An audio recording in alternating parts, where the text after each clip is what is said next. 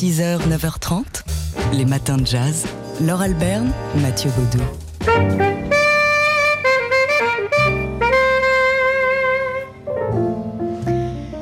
C'était il y a 65 ans, le 12 mars, on retrouvait Charlie Parker mort sur un canapé dans la suite qu'occupait la baronne de Königswarter.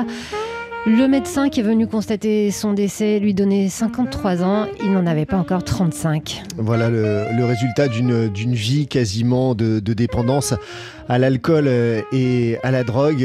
Bird qui est mort dans le canapé devant une émission de télé, un numéro de jonglage raté qui l'a fait éclater de rire apparemment.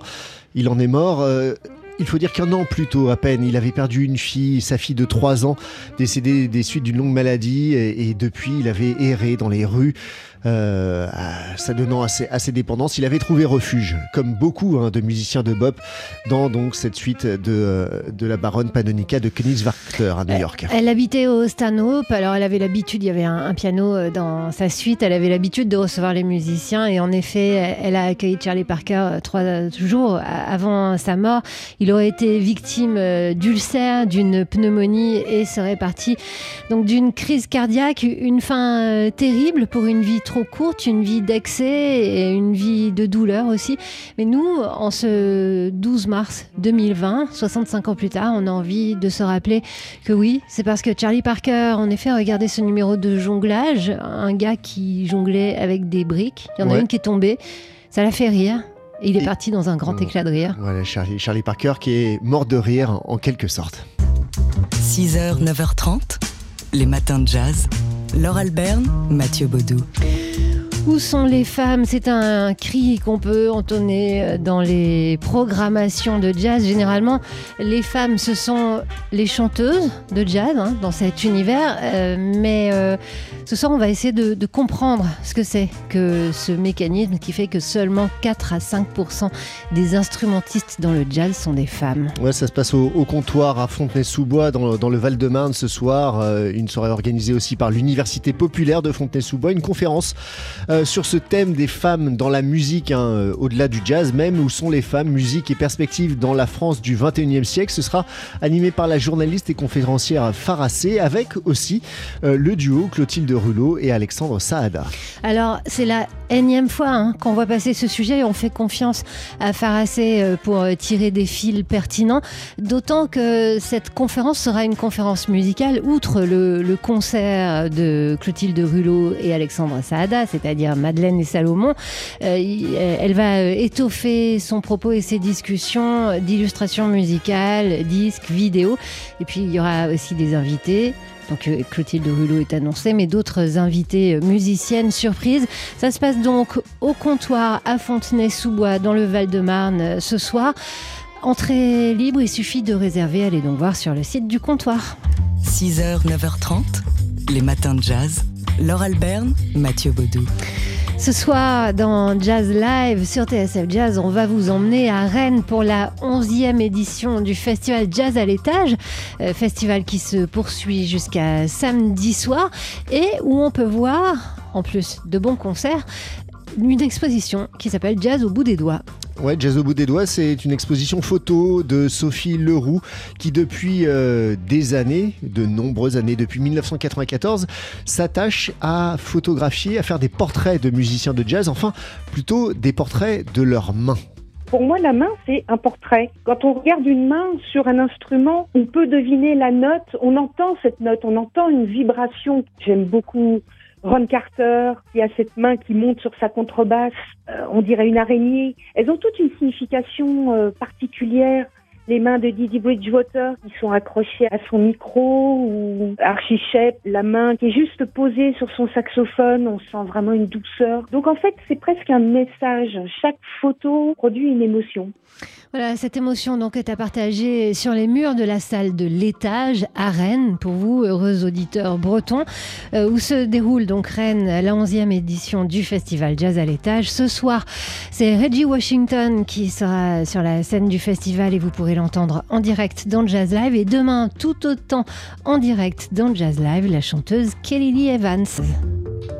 Les matins de jazz. De De l'œil à l'oreille. Avec ce matin Fabien Simode, rédacteur en chef du magazine d'art L'œil. Je suis sûr que si nous faisions un sondage auprès des auditeurs pour savoir quels sont les street artistes qu'ils connaissent, la majorité nous répondrait Banksy, Shepard Fairey, cet artiste qui a fait le portrait d'Obama, ou Jeff Aerosol, qui est l'un des pionniers de l'art urbain en France. Or, quel est le point commun entre ces artistes? Bah ceux-là, en tout cas, c'est qu'ils sont figuratifs. En effet, ils peignent essentiellement des personnages, des figures, comme la jeune fille au ballon de Banksy, à la différence de Momo, Loki ou Futura 2000, qui sont eux des artistes abstraits. Alors donc, ça veut dire qu'il existe un street art abstrait comme pour le reste de la peinture. Et non seulement cela existe, mais c'est la tendance. C'est ce que vous apprendrez en lisant l'enquête de Stéphanie Lemoine dans L'œil. Motif géométrique ou geste lyrique passant par la couleur vive ou par le noir et blanc, le street art abstrait serait pour certains né de la considération que l'on porte pour cette pratique enfin élevée au rang d'art. En faisant son entrée dans les musées et sur le marché de l'art, le street art serait tenté de se forger a posteriori un héritage en s'inscrivant dans la filiation de la peinture moderne. Pourquoi certains sont tentés de voir chez Futura 2000, par exemple, le Kandinsky du graffiti, Kandinsky étant une figure majeure de l'histoire de l'art. D'autres sont plus cyniques en voyant dans l'abstraction urbaine une dérive liée aux commandes publiques. L'abstraction permettrait en effet de recouvrir plus facilement de grands pans de murs. Elle serait plus consensuelle, plus décorative et donc moins polémique dans un espace public urbain par nature sensible.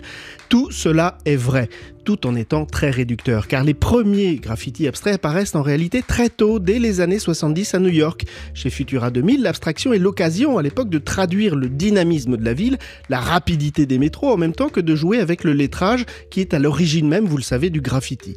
L'histoire de l'abstraction dans la rue, dès que moins, à mon sens, a cherché du côté de l'histoire de l'art que de l'histoire de la pratique elle-même, et notamment du buffing, qui signifie effacement en anglais. Savez-vous que euh, ce que faisaient les employés de la voirie pour effacer les graffitis peints illégalement sur les murs, eh bien, ils les recouvraient de grands aplats de peinture, décorant à leur tour des murs de la ville par de grands motifs géométriques abstraits. Une sorte de street art pour effacer le street art. Moi, c'est un comble. Fabien Simode, du rédacteur en chef du magazine d'art L'œil, euh, qu'on vous conseille de lire bien sûr pour en savoir davantage. Les matins de jazz. De l'œil à l'oreille. Et voici donc le loup tavanophile, rédacteur en chef du magazine d'art L'œil, Fabien Simode, pour quelques nouvelles du monde des arts qui, qui souffre un peu en ce moment. Et oui, alors les Américains n'aiment plus les touristes européens, mais par contre ils aiment le musée d'Orsay. Après la donation récente de 300 œuvres faites au musée par un couple de collectionneurs texans euh, l'an passé, Orsay vient de recevoir un don de 20 millions d'euros d'un Américain qui s'est, lui, resté anonyme. Ces 20 millions d'euros sont destinés au projet intitulé Orsay Grand Ouvert, projet qui consiste à ouvrir au public l'intégralité des espaces de l'ancienne gare. Et oui, car plus le musée s'enrichit en œuvres grâce aux donations, euh, notamment en tableaux et en sculptures du 19e siècle, plus cela nécessite d'ouvrir de nouveaux espaces pour montrer les collections aux visiteurs. C'est déjà tellement immense. Alors, alors euh, le, le, blackout est total en Italie? Et oui, blackout total où tous les musées sont fermés jusqu'au 3 avril, y compris les Scuderie del Quirinal et à Rome, qui viennent tout juste pourtant d'inaugurer la plus grande exposition jamais réalisée sur Raphaël, l'année des commémorations des 500 ans de la mort du peintre décédé, c'est l'ironie de l'histoire, à cause d'une mauvaise fièvre. Une situation dramatique pour l'Italie dont la culture et le tourisme assurent à lui seul 13% du PIB. Alors, euh, pour euh, idée d'expo ce week-end, Fabien, est-il prudent d'aller s'agglutiner dans un musée? Je ne sais pas. Eh bien, et si au lieu d'aller visiter une exposition, je vous invitais à aller voter et avant d'aller voter, de préparer ce vote plutôt qu'un catalogue euh, d'artistes, lire le programme et notamment la partie culturelle, culturelle des, programmes de, candidats.